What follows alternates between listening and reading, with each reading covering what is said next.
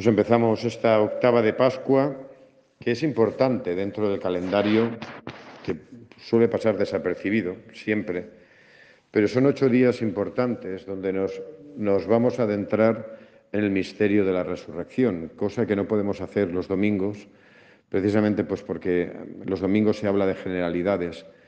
Pero en la octava de Pascua, donde todos los días eh, aparece un relato de resurrección, podemos adentrarnos en ese misterio, el de la resurrección, y darnos cuenta de que hay suficiente luz para poder creer y no violentar nuestra razón, pero también hay suficiente oscuridad para no creer.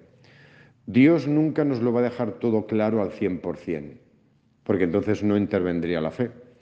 Y si no interviene la fe, no interviene la libertad, porque la, libertad, la fe es fruto de la libertad del ser humano.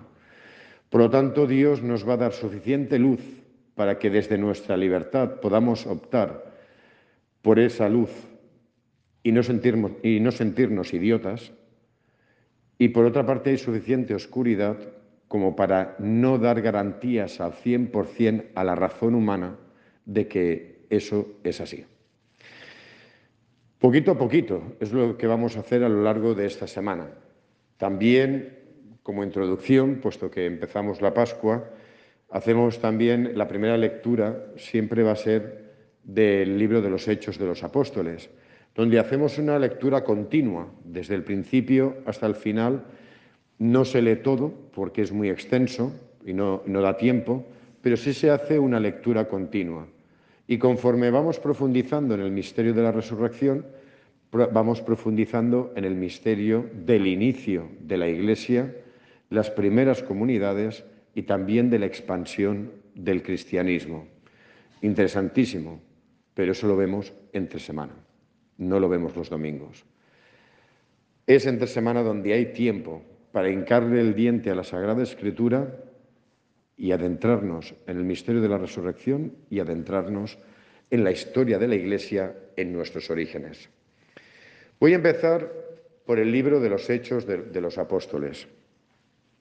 Estamos justo en el principio, bueno, estamos en el capítulo 3, pero es el principio, el principio porque el libro de los Hechos de los Apóstoles empieza justo después de Pentecostés, que es cuando empieza la Iglesia, no antes, el día de Pentecostés.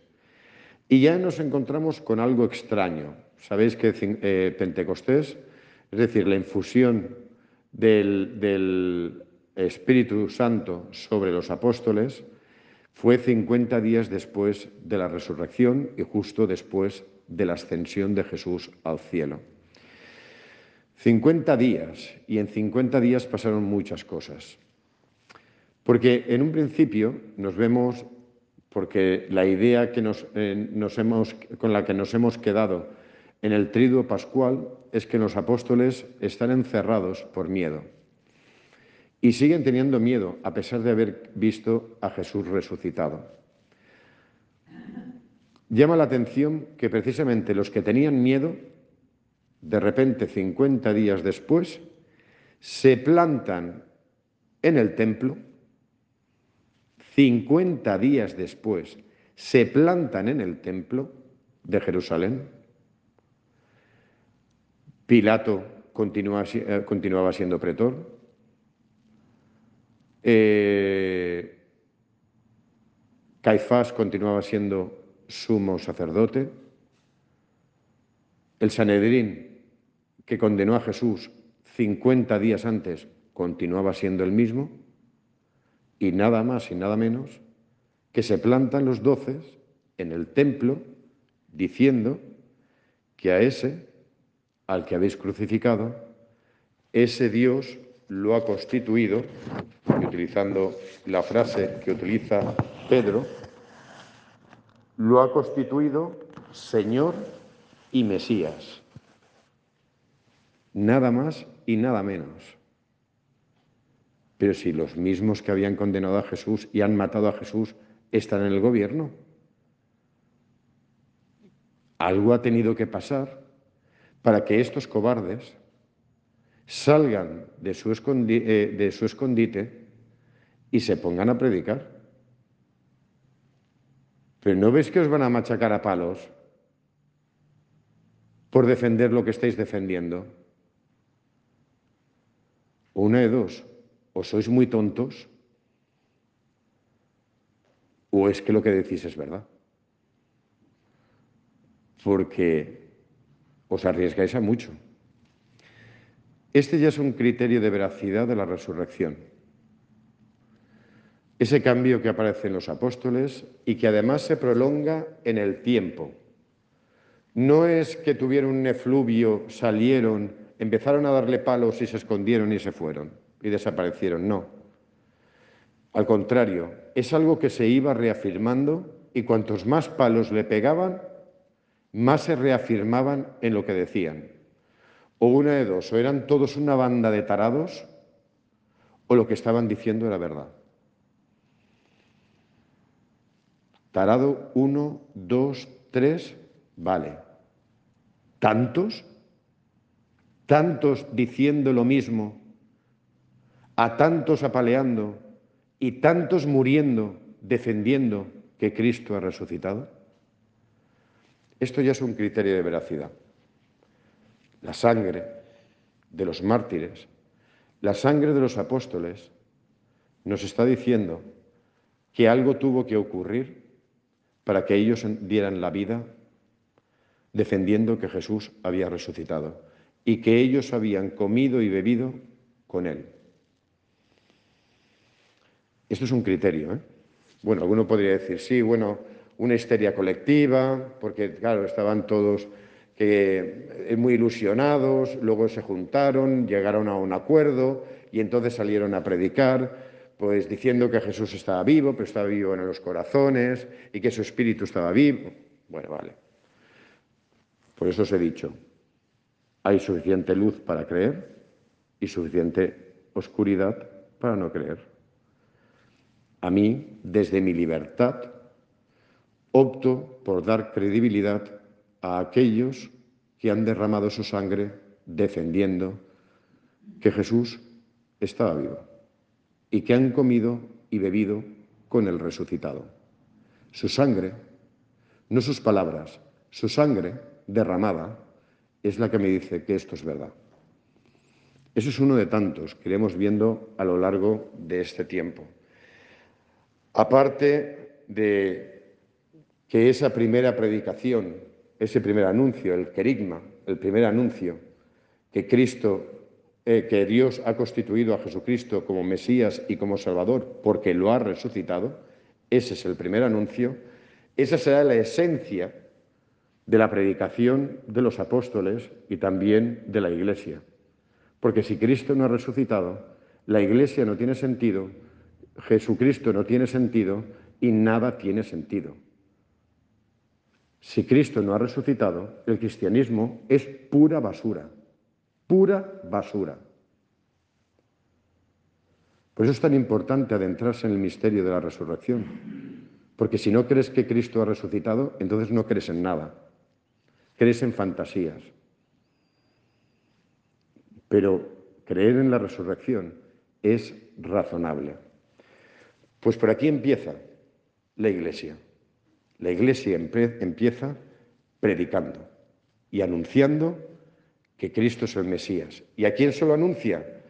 Pues a quien primero se lo tiene que anunciar, a los judíos. Recordemos una cosa, ahora cuando nos adentremos en el, en el libro de los Hechos de los Apóstoles. Nosotros, y en esto insistiré mucho, nosotros en realidad somos judíos. ¿Qué significa cristiano? Significa, en hebreo, mesiánico. Es decir, nosotros hemos asumido todo el judaísmo, pero somos de los que aceptamos que Jesús es el Mesías prometido por Dios por medio del pueblo de Israel y por medio de los profetas. Por eso, los apóstoles son judíos, judíos que por medio de la resurrección descubren que Jesús es el Mesías esperado. Y eso es, lo que se le anuncia al resto de judíos. Por eso la primera predicación será en el templo y no será en el foro romano. será en el templo de Jerusalén, el corazón y el centro del judaísmo. En cuanto al Evangelio, solo dos pequeños detalles. Que suele, es una constante eh, en las apariciones del resucitado cuando se aparece a alguien por primera vez. Y es que no se le llega a reconocer. Es María Magdalena, apesadumbrada o, o triste o como estuviera, no llega a reconocer de primeras a Jesús. Solo lo reconoce cuando habla y cuando escucha su nombre. Hay, esto es una constante, hay algo en Jesús que hace que de primeras no, lo reconozcan. Enseguida, es cuestión de segundos, enseguida, en cuanto Jesús habla, lo reconocen, pero al principio no lo reconocen. Hay algo en él que ha cambiado. Ha resucitado. Por lo tanto, algún cambio en su imagen debería de haber. Y luego otro detalle muy bonito, muy bonito, que yo siempre lo recuerdo todos los años, pero porque me encanta porque va en, eh, toda, entra dentro de la coherencia interna que tiene toda la encarnación del verbo. Fijaros, volvamos a Navidad. ¿A quién, quiénes son los primeros que se enteran de que ha nacido Jesús, que ha nacido el Mesías? Los últimos entre los últimos. Fijaros. Y ellos tenían que dar testimonio. Los pastores no podían dar testimonio de nada en un juicio. Nunca se les consideraba testigos. Y su palabra, su palabra no valía nada. A los últimos de los últimos de Israel se les presentan para que den testimonio. ¿Y a quién no se llamaba tampoco en un juicio para dar testimonio? A las mujeres. ¿Y a quién se aparece primero Jesús?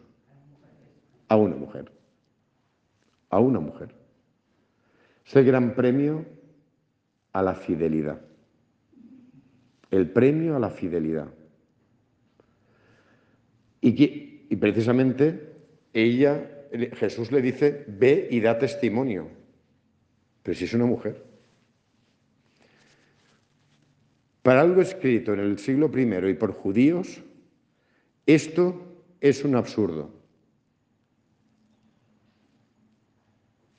¿Cómo el resucitado, el Mesías, si ha resucitado, se le va a aparecer primero a una mujer? Eso no entra dentro del esquema mental de un judío. Esa forma de actuar de Dios no entra. Pero esto ha sido escrito por judíos.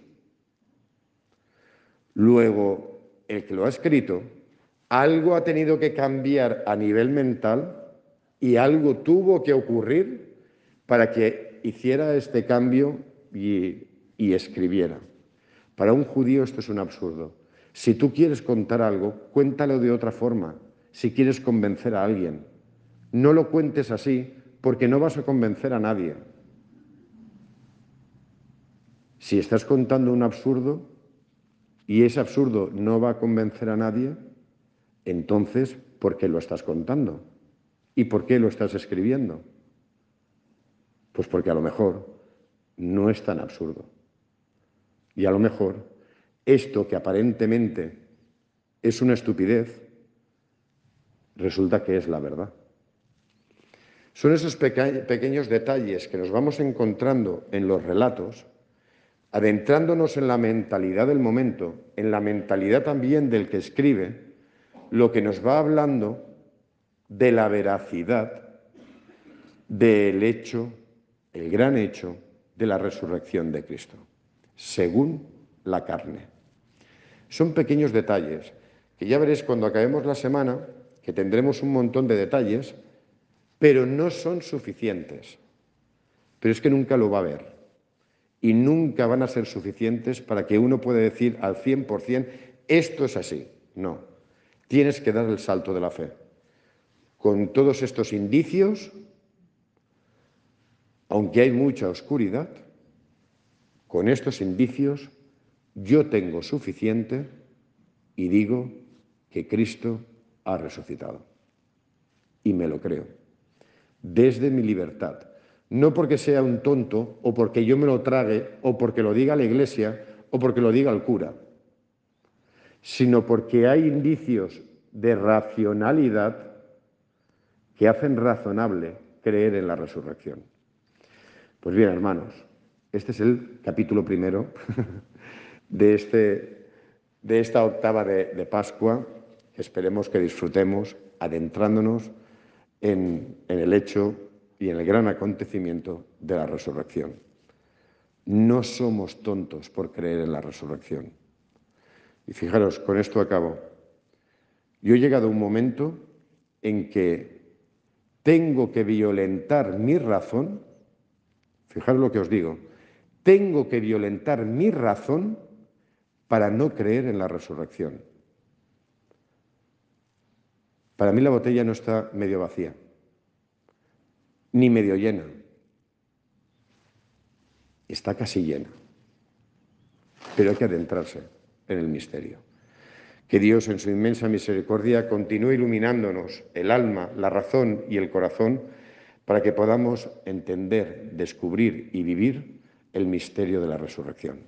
Que así sea.